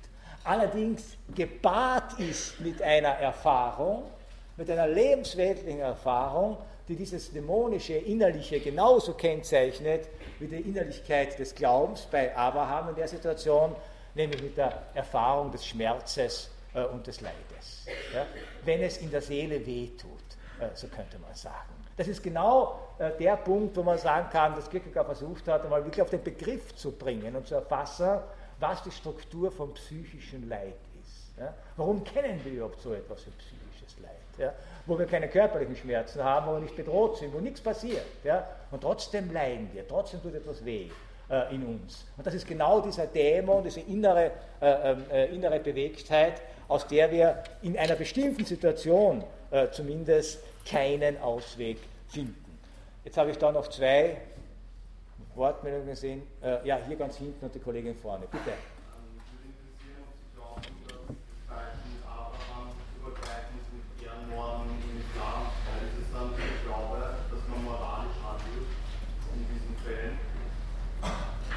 Äh, äh, also, ob jetzt das Ehrenmorde im Islam sind oder Morde aus Ehre in anderen Kulturen, die es ja auch immer gegeben hat, äh, denken Sie an die lange Tradition der Duelle äh, in unserer Kultur, die auch praktisch Ehrenmorde unter Anführungszeichen waren, würde ich nicht mit der Situation Abrahams vergleichen. Ja? Weil die Ehre selber ein ethischer Wert ist, der als Zielvorstellung vorgeschoben wird, der man eben dann diese bestimmten äh, äh, äh, Opfer oder Bestrafungen oder wie auch immer interpretierten Sanktionen angedeihen lassen muss. Ja? Ehrenmorde, so könnte man sagen, sind in gewissen Kontexten durchaus argumentierbar. Ja? Sie wären nur dann unplausibel, wenn der Begriff der Ehre, um den es geht, Verbindlichkeit verloren hat. Ja? Äh, das heißt also, hier äh, muss man anders herangehen und äh, diese Innerlichkeit des Glaubens ja, und dieses Nicht-Kommunizieren können spielt hier gerade keine Rolle. Die werden ja auch oft, wenn man den Gerüchten Glauben schenken darf, ich weiß es nicht, aber angeblich gibt es ja dann einen Familienrat, der das beschließt und da wir darüber diskutiert, äh, etc. So wie äh, bei, bei, jedem Duell. Ja, da hat es Verhandlungen gegeben und da wurde abgewogen, wurde die Ehre wirklich so äh, verletzt und sind die satisfaktionsfähig und alles Mögliche. Ja? Und dann hat man aufeinander geschossen. Äh, äh, das heißt also, äh, das ist noch im Kontext des Ethischen. Es ist keine Suspension des Ethischen, aber es ist im Kontext eines Ethischen, das für Außenstehende, für uns Plausibilität verloren hat. Auf der anderen Seite haben wir auch unsere Erdbegriffe, denen wir vielleicht andere Opfer bringen würden oder wo wir sagen würden, das sollte man eigentlich, etc. etc. Solche Situationen gibt es immer wieder. Ja, aber das ist nicht der Punkt, auf den äh, Kierkegaard hier verweisen will, sondern es geht ihm sowohl beim Glauben als auch beim Dämonischen um das Zurückgeworfensein auf eine Innerlichkeit, die keinen kommunikativen Ausweg kennt. Ja. Und deshalb erfährt sich da der Einzelne wirklich als Einzelner, auch in all seiner Verlassenheit. Während jemand, der sich auf einen von einer Gemeinschaft geteilten Ehrbegriff äh, beziehen kann, ist er nie ein Einzelner. Ja, er weise die Gemeinschaft hinter sich. Ja, wenigstens einen Teil einer Gemeinschaft. Bitte.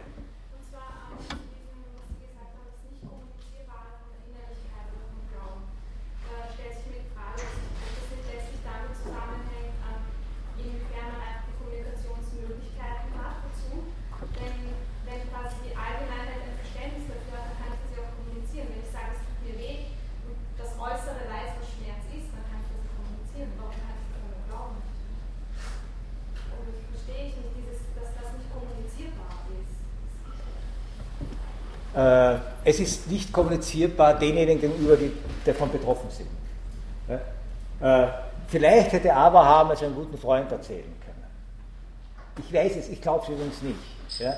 Äh, weil der Außenstehende, weil wenn Innerlichkeit Innerlichkeit ist, ja, und wirklich Innerlichkeit ist, dann ist der Außenstehende immer der gleichzeitig auch der Ausgeschlossene, der das nicht nachvollziehen kann, der das nicht versteht. Der es nicht verstehen kann, weil es hier nichts zu verstehen gibt. Äh, es ist ja nichts schwieriger als da. Äh, also zumindest im Kontext äh, der Abraham-Geschichte von Kierkegaard geht es nicht um die mangelnden Begrifflichkeiten, ja, sondern es geht darum, dass aus seiner Innenperspektive das, was er beabsichtigt zu tun, etwas ganz anderes ist als aus jeder anderen Außenperspektive. Nur Abraham kann wissen, wie Abraham sich gefühlt hat. Äh, Johannes de Silenz, also Kierkegaard, versucht in vier Zugängen sich in Abraham hineinzufühlen. Das schon. Aber er kommt eben genau zu diesem Schluss, dass es letztlich für den Außenstehenden, äh, äh, der nicht, diese, nicht dieselbe Intensität, Erlebnisqualität und Form des Glaubens hat wie Abraham, für den Außenstehenden ist es sozusagen nicht kommunizierbar.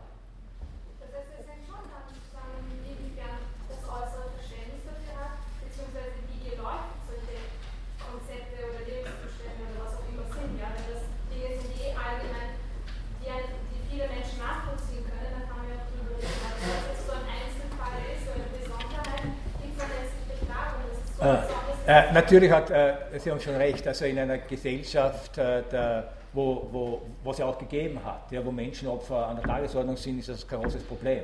Ja. Also ein Aztek hätte gesagt, also was ist eigentlich das Problem? Ja? Gott sagt, Herz rausschneiden, wir schneiden Herz raus. Ja, 30.000 Mal am Tag. Ja, äh, klar, äh, darum geht es aber, nein, das war jetzt ein Missverständnis. Sondern Kierkegaard geht es ja nicht darum, sondern es geht ihm wirklich darum, diese beiden grundlegenden Perspektiven, die Perspektive des Glaubens und die Perspektive der Vernunft aneinander zu kontrastieren. Ja? Äh, und er sagt, zwischen diesen beiden äh, gibt es keine Brücke. Also immer vorausgesetzt, ich bin der Gläubige und alle anderen um mich herum sind Vernunftwesen. Dann habe ich ein Problem. Ja, das, Entschuldigung, also das war jetzt vielleicht nicht, nicht klar genug formuliert. Letzte Frage, dann muss man weitermachen.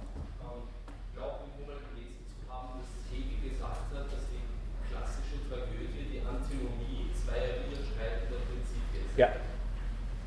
Wenn man jetzt doch mal den Agamemnon hernimmt und annimmt, dass nicht alle verstehen, dass er seine Tochter so liebt, sondern seine Tochter ist einfach ja. Und er entschließt sich quasi gegen sein Heer und sagt, ich lasse meine Tochter leben. Ist er dann überhaupt noch ein tragischer Held?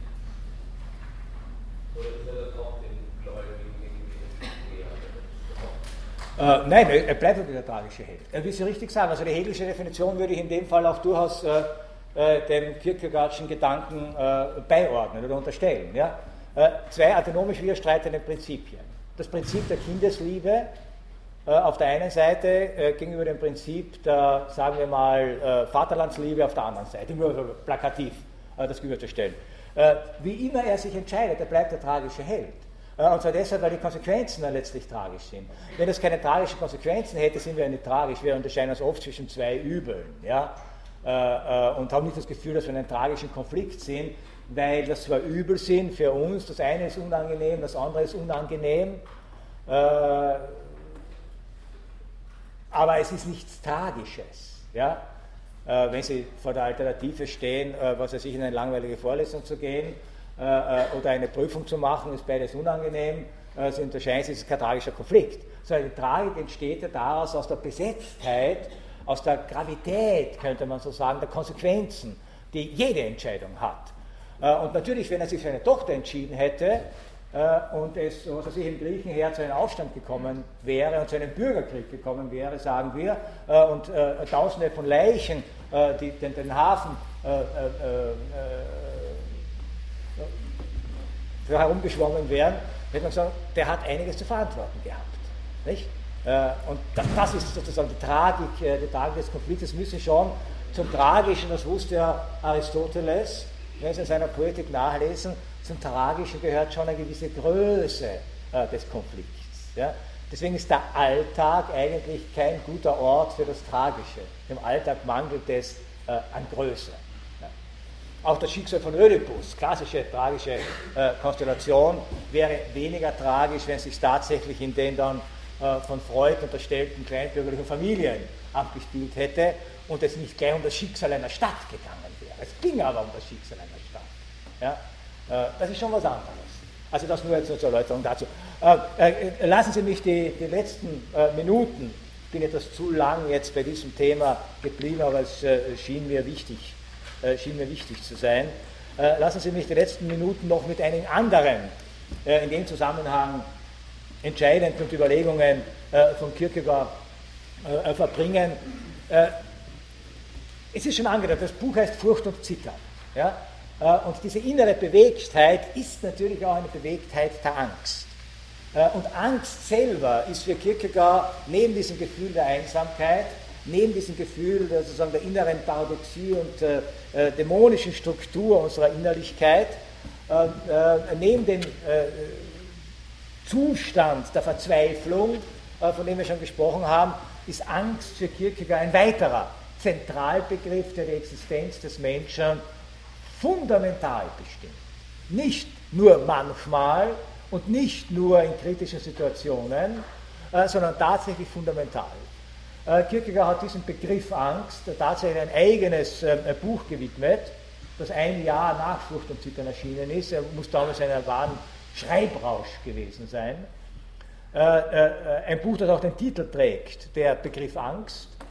Autor dieses Buches ist natürlich wieder nicht Kierkegaard, sondern eines seiner sprechenden Pseudonyme. Äh, diesmal hat er sich den Kunstnamen Vigilius Haufniensis zugelegt. Haufniensis ist der lateinische Name für Kopenhagen. Vigilius ist der Wächter oder der Beobachter, der Beobachter Kopenhagens. Ja? Also jemand, der von außen äh, die Dinge äh, betrachtet. Äh, und äh, in diesem, äh, und diesem Buch der Begriff Angst diesem Buch hat er den, den Untertitel gegeben, eine schlichte, 400 Seiten Wälzer, ja, eine schlichte, psychologisch andeutende Überlegung in Richtung auf das dogmatische Problem der Erbsünde. So, äh, jetzt haben wir sozusagen zwei, jetzt haben wir zwei Probleme. Äh, Problem Nummer eins, äh, äh, was hat der Begriff Angst mit der Erbsünde zu tun? Äh, Problem Nummer zwei, was hat eine psychologische Andeutung mit der Erbsünde zu tun? Ja? Kierkegaard beginnt, das kann ich jetzt wirklich nur ganz kurz machen, als eines der faszinierendsten, einer der faszinierendsten Texte seiner Feder, wie der Untertitel schon andeutet, das Problem der Erbsünde wenn Sie in der christlichen Tradition bewandert sind, äh, wissen Sie, dass die Erbsünde zurückgeht auf den biblischen Sündenfall. Adam und Eva im Paradies, äh, alles steht ihnen zur Verfügung. Sie leben ein vollkommenes und perfektes und ewiges Leben. Äh, und beim Rundgang durch das Paradies sagt Gott, ihr Schöpfer zu ihnen, ihr könnt hier von allen Früchten essen, von allen Bäumen pflücken, alles Getier steht euch zur Verfügung äh, äh, nur von diesem einen Baum. Den Baum der Erkenntnis des Guten und Bösen sollte nicht essen, sonst werdet ihr des Todes sterben. Das ist die Geschichte. Ja? Äh, und es gibt jetzt unzählige philosophische Interpretationen dieser Sündenfallgeschichte, nicht nur theologische. Die Theologen haben sich gar nicht so sehr dafür interessiert, äh, die Philosophen. Ja? Äh, haben sich dafür interessiert, unzählige von Augustinus, der natürlich auch eine theologische Perspektive hatte, über Hegel, äh, Kierkegaard äh, bis in die Gegenwart, nur um zu zeigen, wie aktuell die Sündenfallgeschichte ist. Äh, Sie kennen vielleicht dieses mittlerweile zu einem Weltbestseller avancierte Buch des tschechischen Ökonomen Thomas Sedlacek, Ökonomie von Gut und Böse ist der Titel dieses Buches. Eine Geschichte des ökonomischen Denkens im Kapitalismus er beginnt diese Geschichte des ökonomischen Denkens des Kapitalismus allerdings mit einer Interpretation der Sündenfallgeschichte. Ja, und nur als Kontrastprogramm, äh, Sedlacek interpretiert den Sündenfall äh, als paradigmatische Erfahrung eines Menschen, der eigentlich Bewohner einer kapitalistischen Welt ist. Ja? Nämlich er sagt, was war die Situation von Adam und Eva? Sie hatten, die Situation war folgende, sie hatten alles im Überfluss, aber das war ihnen nicht genug. Und das ist die Situation im Kapitalismus. Und der Kapitalismus ist die Gesellschaft, die Überfluss produziert. Und das ist uns nicht genug. Ja, 4% Wachstum ist doch viel zu wenig. Ja, drei iPhones, vier Autos, zwölf Fernseher, wie kann man damit glücklich werden? Ja, ah, unsere Situation. Ah, gut, aber es nur nebenbei. Kierkegaard interpretiert den Sündenfall anders und er beginnt diese Geschichte äh, äh, über den Begriff Angst genau äh, äh mit einer meines Erachtens äh, unglaublich äh, close reading, könnte man dazu sagen, unglaublich genauen Lesung äh, dieser wenigen biblischen Sätze. Also Genesis äh, sind ja nur zwei Absätze im Grunde der Sündenfallgeschichte. Er sagt, was ist denn das Erstaunliche eigentlich daran? Die Geschichte mit der Schlange und der Verführer interessiert in, in dem Zusammenhang überhaupt nicht. Ja? Das Erstaunliche ist doch, äh, was ist äh, hier die Situation? Die haben alles. Es gibt diesen einen Baum, von dem sie nicht essen dürfen. Und dann sagt Gott zu ihnen, von diesem Baum dürft ihr nicht essen, äh, sonst werdet ihr des Todes sterben. Man muss natürlich fragen, sagt Kierkegaard, warum hat das Gott eigentlich gesagt? Hätte er geschwiegen, wäre es eine Frage der statistischen Wahrscheinlichkeit gewesen. Ja? Der Garten Eden hat vielleicht 10 Millionen Bäume gehabt. Ja? Wie hoch ist die Wahrscheinlichkeit, dass irgendwann einmal jemand zufällig vom Baum der Erkenntnis des Guten und des Bösen ist? Ja? Wir hätten vielleicht eine Chance, noch in diesem Paradies zu leben. Nein. Aber Gott wollte uns diese Chance nicht geben. Muss man ehrlich sein. Sondern, ich sage nicht ich, Kierkegaard, ja? sondern in dem Moment, wo Gott sagt, hier ist ein Baum, von dem man nicht essen dürft, passiert zweierlei. Das eine ist, es wird für Adam und Eva in dem Moment klar, es gibt in diesem Feld dessen, was sie tun können und gewohnt sind zu tun, plötzlich eine Möglichkeit, an die sie noch nicht gedacht haben. Eine Möglichkeit. Und das heißt, der Hauptproblem von Kierkegaard war übrigens aus einen anderen Texten auch äh, äh, durchgeht, wie wird übrigens aus einer Möglichkeit eine Wirklichkeit? Ich weiß nicht, vielleicht haben Sie auch schon Probleme. Sie haben eine Idee, eine Möglichkeit tut sie auf, Sie bekommen ein Angebot ja, und wissen nicht, soll ich oder soll ich nicht. Das ist das eine. Das zweite ist, was Kierkegaard beobachtet, in dem Moment, wo sich eine Möglichkeit auftut, an die ich bisher nicht gedacht habe, ist es mit der Ruhe vorbei. Denn jetzt haben Sie ein Problem, das Sie vorher nicht hatten. Und Sie haben das Problem, ob Sie wollen oder nicht, denn jetzt müssen Sie sich entscheiden.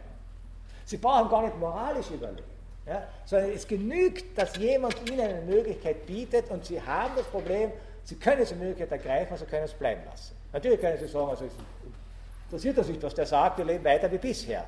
Aber es nagt in Ihnen. Da ist doch noch ein Baum, ja, der eigentlich verboten ist. Das Zweite ist, es ist eine negative Möglichkeit. Es ist ja was anderes zu sagen, du kannst das machen, wenn Sie das Angebot kriegen, nächste Woche entweder was weiß ich, nach Spanien zu fliegen oder nach Griechenland, können Sie sich entscheiden. Das eine oder das andere, Sie können auch zu Hause bleiben. Ja? Es ist ein positives Angebot. Was anderes ist zu sagen, auf keinen Fall nächste Woche in diese Vorlesung gehen. Auf keinen Fall. Ja? Äh, dann haben Sie, was, wieso sagt ihr auf keinen Fall in diese Vorlesung gehen? Was kann denn passieren? Aber vielleicht passiert was. Vielleicht ist es eine Warnung. Äh, man weiß es ja nicht. Ja? Sie kennen geheime Botschaft, in keinem Fall. Ja? Sie merken schon, genau das ist das Problem. Warum soll ich von einem Baum essen? Aber es passiert was. Ja? Aber was passiert? Und jetzt kommt die dritte geniale Lesart von Kierkegaard. Gott sagt ja, was passiert. Wenn ihr vom Baum das Erkenntnis des Guten und Bösen esset, äh, äh, werdet ihr des Todes sterben. Und Kierkegaard ist meines Wissens der Einzige, äh, der erkannt hat, dass das eine vollkommen absurde Meldung Gottes war. Warum? Im Paradies gab es den Tod ja nicht. Vor dem Sündenfall gab es den Tod nicht. Adam und Eva konnten gar nicht verstehen, was er damit meinte. Sie hatten noch nie ein totes Tier, ein totes Wesen, irgendwas Totes gesehen im Paradies. Denn das Paradies ist gekennzeichnet vom ewigen Leben. Also sind sie mit etwas konfrontiert, mit einer Möglichkeit und Konsequenzen einer Möglichkeit, die sie nicht verstehen. Und das ist jetzt das Entscheidende. Äh, sie können es aber auch nicht rational abwägen. hätten Sie genau gewusst, was der Tod bedeutet, hätten Sie sagen können, es zahlt sich nicht aus. So interessant kann das gar nicht sein, dass ich damit, dafür mein Leben riskiere. Sie wussten, nur so ist sozusagen der Sündenfall erklärbar, sie wussten nicht, was es heißt, sein Leben zu riskieren, weil sie den Tod nicht kannten. Ah, aber gleichzeitig hat, äh, das wusste natürlich auch Gott, dass die nicht wussten, was der Tod ist. Ja? Aber gleichzeitig wussten sie, es ist eine negative Botschaft, es ist eine Drohung, es wird das passieren. Ja? Das heißt, sie stehen jetzt vor der Möglichkeit, eine Möglichkeit zu ergreifen, die Möglichkeiten nach sich ziehen wird, die sie nicht durchschauen. Und das ist die Situation, sagt Kierkegaard, in der nicht nur Adam und Eva kurz vor dem Sündenfall standen, sondern das ist die Situation, die die Existenz des Menschen schlechthin kennzeichnet. Und deshalb ist nach Kierkegaard die Rede von der Erbsünde sinnvoll. Nicht, weil wir auf krude Art und Weise, wie so eine banale Theologie, äh, den Menschen versucht nahezulegen, weil wir auf eine krude Art und Weise äh, äh, sozusagen mit Sünde behaftet auf die Welt kommen, ja? sondern weil tatsächlich jeder Mensch, jeder Mensch, irgendwann einmal, und Kierkegaard träumt auch sozusagen von dieser schlummernden Unschuld des Kindes, auf der der Mensch einmal erwacht. Jeder Mensch steht dann irgendwann einmal vor der Situation, vor der Adam und Eva standen, äh, äh, nämlich er kann Möglichkeiten ergreifen, deren Konsequenzen er nicht abschätzen kann äh, äh, und äh, deren Konsequenzen er nicht überblickt, die aber trotzdem attraktiv genug sind, dass er zumindest in seinen Gedanken damit spielt. Und jeder spielt damit in seinem Gedanken, weil ich ja nicht weiß, welche Konsequenzen es haben kann, spielt er seinen Gedanken auch mit der Möglichkeit negativer Konsequenzen. Theologisch formuliert, er spielt mit dem Gedanken an der Möglichkeit des Bösen. Und das, so Kierkegaard, kennzeichnet die prinzipielle, existenzielle Angst äh, des Menschen. Nicht Panik, nicht Furcht vor einem konkreten Ereignis, sondern die Angst, die immer dann auftritt, wenn ich vor Entscheidungssituationen stehe, wo mir Möglichkeiten offeriert werden, ich aber die Konsequenzen meines Handelns nicht abschätzen kann. Ich nicht weiß, welche Folgen sich ergeben werden, wenn diese meine Handlung äh, äh, gleichsam zur Wirklichkeit werden äh, kann. Es ist deshalb, äh, Kierkegaard argumentiert hier in der theologischen Terminologie, ja, es ist deshalb sozusagen diese Konzeption der prinzipiellen Sündhaftigkeit des Menschen äh, ist deshalb äh, sinnvoll. Warum? Weil Sündhaftigkeit nichts anderes bedeutet, als dass der Mensch ein Wesen ist, das tatsächlich die Wahl hat zwischen unterschiedlichen Möglichkeiten, von denen einige auch negativ sein können. Aber er weiß es nicht genau. Zweitens, der Mensch ist ein Wesen, das, weil er diese Wahl hat, äh, frei ist. Äh, das heißt also, Sündhaftigkeit bei Kierkegaard ohne die Möglichkeit, das Böse zu tun, das Negative zu tun, ist gleichzeitig eine Grundbedingung von Freiheit. Es wäre keine Freiheit, wenn wir äh, sozusagen dazu verurteilt werden, immer das Gute zu tun. Das geht nicht. Ja? Freiheit heißt immer das Risiko in Kauf nehmen, äh, dass, dass alles auch schief gehen. Und das ist etwas, was ängstigt. Und das ängstigt uns bis heute. Ja? Denken Sie nur an die Angst der Eltern, Halbwichsen gegenüber, soll ich ihm jetzt die Freiheit geben, äh, äh, äh, äh, zu tun, was er gerade will? Ja, was wird er tun? Ja, vielleicht geht er in den Klavierunterricht, vielleicht geht er aber ganz woanders hin. Sollte ich das nicht besser kontrollieren? Äh, denken Sie an den Umgang unserer Gesellschaft mit Freiheitspotenzialen und unseren Versuchen, uns auf Sicherheit einzuschränken. Denn Freiheit bedeutet immer Unsicherheit. Das ist völlig klar. Freiheit kann immer auch missbraucht werden aber auch aus der Perspektive desjenigen, der Freiheit für sich beansprucht, ja, ist diese Freiheit angstbesetzt, weil er nicht weiß, welche Konsequenzen es haben wird, was er tun wird, weil er sich entscheiden muss. Freiheit, äh, so Kierkegaard, ist wie der Blick in einen Abgrund, der einen sozusagen schwindelartig hineinzieht. Ja. Eine Möglichkeit ergibt die andere Möglichkeit. Sehr schnell habe ich den Überblick verloren und die Inanspruchnahme dieser Freiheit die unausweichlich ist. Ja, irgendwann mal muss ich eine Entscheidung treffen.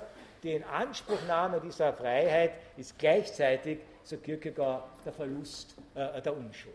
Und dieser Verlust bleibt keinem Menschen erspart. Das heißt, wir alle treten irgendwann in diesen Bereichen ein, wo wir Möglichkeiten wirklich zur Wirklichkeit bringen äh, werden lassen und dann letztlich die Konsequenzen dafür auch äh, zu tragen haben. Adam und Eva haben gehandelt. Sie haben sozusagen dieser Versuchung nachgegeben. Sie haben diese offerierte Möglichkeit ergriffen und mussten dann äh, die Konsequenzen äh, tragen. Sie wurden vertrieben und sie wurden sterblich. Äh, aber die Freiheit als solche, diese Möglichkeit der Entscheidung, die Möglichkeit mit Möglichkeiten zu operieren, ja, und das hat unendliche Potenziale entfaltet, diese Möglichkeit ist uns geblieben, allerdings, so Kierkegaard, tatsächlich um den Preis der Angst, die nicht wegzudisputieren ist. Ja? Es gibt, so Kierkegaard, das Modell des angstfrei lebenden Menschen ist ein Widerspruch in sich. Es gibt nur zwei Wesen, die angstfrei leben könnten oder leben. Das wären vielleicht Tiere, das wissen wir nicht genau, oder Maschinen. Aber Menschen nicht. Denn sobald Freiheit im Spiel ist, ist auch Angst äh, im Spiel. Und auch das, äh, denke ich, ist ein äh, Konzept, das dann vor allem äh, bei Heidegger und äh, Sartre äh, ja dann weiterentwickelt worden ist und wo sozusagen die Angst zu einem der Grundexistenzialen unseres Daseins hin konzipiert worden ist. Ja, das sozusagen zu diesen Dimensionen Kierkegaardschen Denkens, eine letzte Dimension Kierkegaardschen Denkens, wo das Antiakademische dann tatsächlich ganz stark in den Vordergrund treten wird, dann noch in der nächsten Vorlesung vor Ostern. Danke.